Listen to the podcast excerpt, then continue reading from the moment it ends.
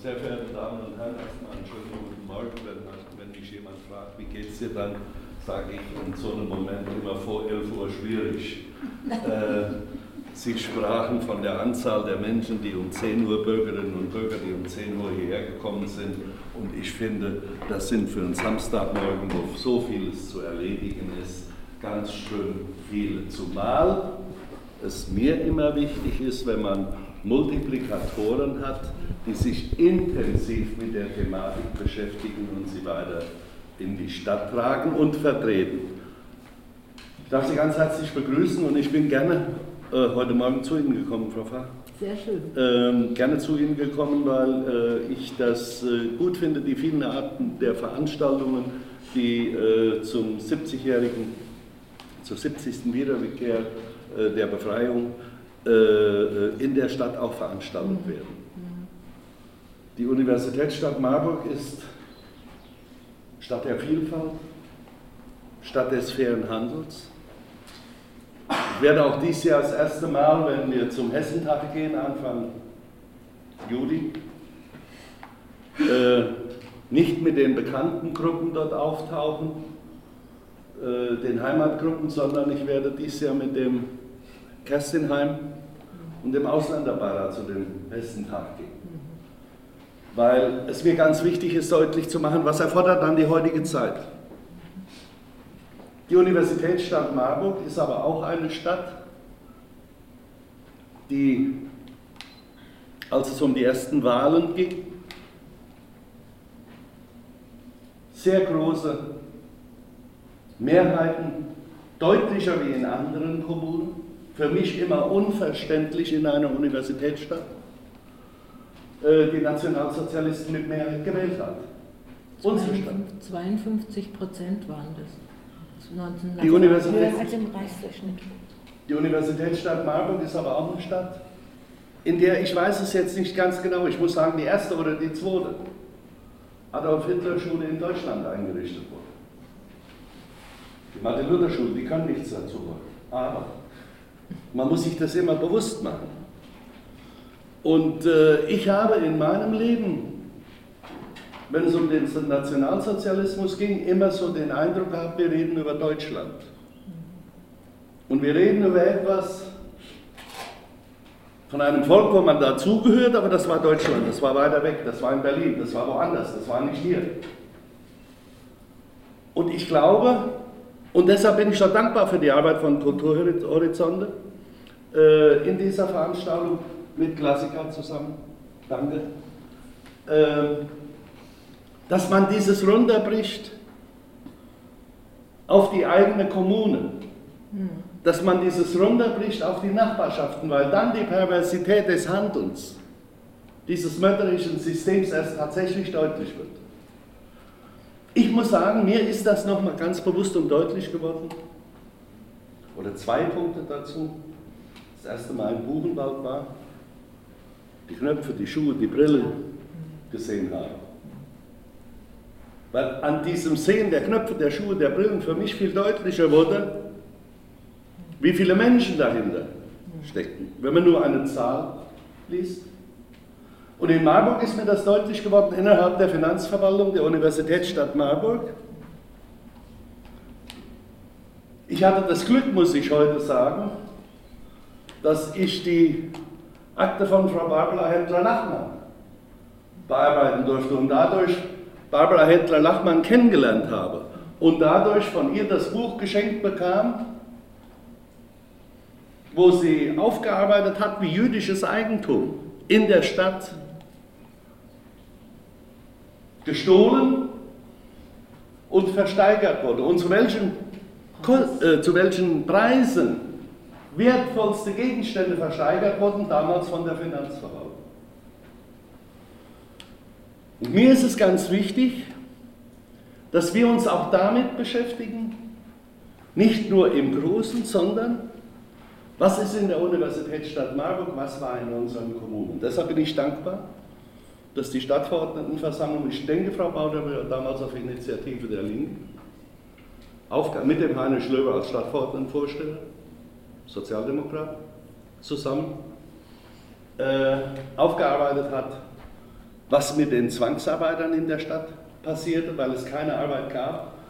Und da haben wir eine herausgehobene Stellung, weil wir immer auf die Geschichtswerkstatt zurückgreifen können und diese fundierte Arbeit, dieses Engagement, diese Empathie, die man mit der Arbeit bekommt von der Geschichtswerkstatt. Und wir sind im Moment dabei, auch aufgrund äh, der Stadtverordnetenversammlung aufzuarbeiten, äh, wie die Gremien in der Universitätsstadt Marburg bzw. die Personen in der Politik in der Universitätsstadt Marburg agiert haben. Ähm, diese, diese Aufarbeitung wird, so wie ich Ende letzter, so wie ich äh, Ende dieser Woche gehört habe, in den nächsten Tagen und Wochen auch fertiggestellt und veröffentlicht werden. Also das ist das Wichtige, dass wir vor Ort schauen, was ist dann bei uns gewesen.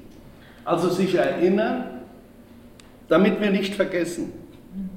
Sich erinnern, damit wir deutlich machen, was passiert ist.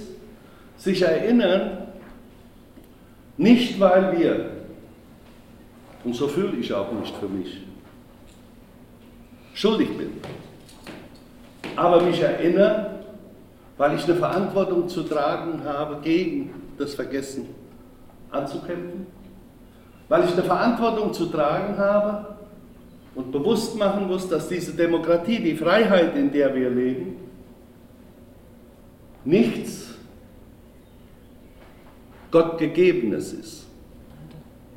Weil viele heute meinen, so wie wir heute leben, in den, der Freiheit, dem Rechtsstaat, obwohl das eine andere Veranstaltung, da könnte man das alles nochmal im Einzelnen diskutieren, gucken Sie mich nicht so an, Frau äh, Nein, ich sage das, weil ich mich, lassen mich den Seitenschlänger schon machen, ich mich manchmal wundere, wie, äh, wie, wie äh, ruhig das Volk diese Diskussionen um Datensammlungen nimmt. Ich wundere mich da sehr stark. Ähm, weil ich mir vorstellen könnte, das müsste man viel deutlicher diskutieren. Weil auch wenn das abgestritten wird, beides kann etwas miteinander zu tun haben. Aber das ist ein anderes Thema. Ich will das hier nicht verlängern. Frau Bastian ist die wichtige Person. Diese Aufarbeitung vor Ort ist wichtig. Diese Aufarbeitung vor Ort, um deutlich zu machen, wir haben einen Auftrag dafür zu sorgen, dass das mit Menschen nie mehr passieren kann egal welcher Ethnologie, egal welcher Rasse, welcher Hautfarbe, welcher Religion sie angehören. Und wir als Universitätsstadt Marburg haben zu gewährleisten, dass die Menschen in unserer Stadt eine Heimat in Frieden finden, in guten Nachbarschaften. Und das gilt ja heute auch im Besonderen. Das gilt heute im Besonderen, wenn es darum geht, dass die Menschen, die weltweit auf der Flucht sind, Heimat geboten kriegen.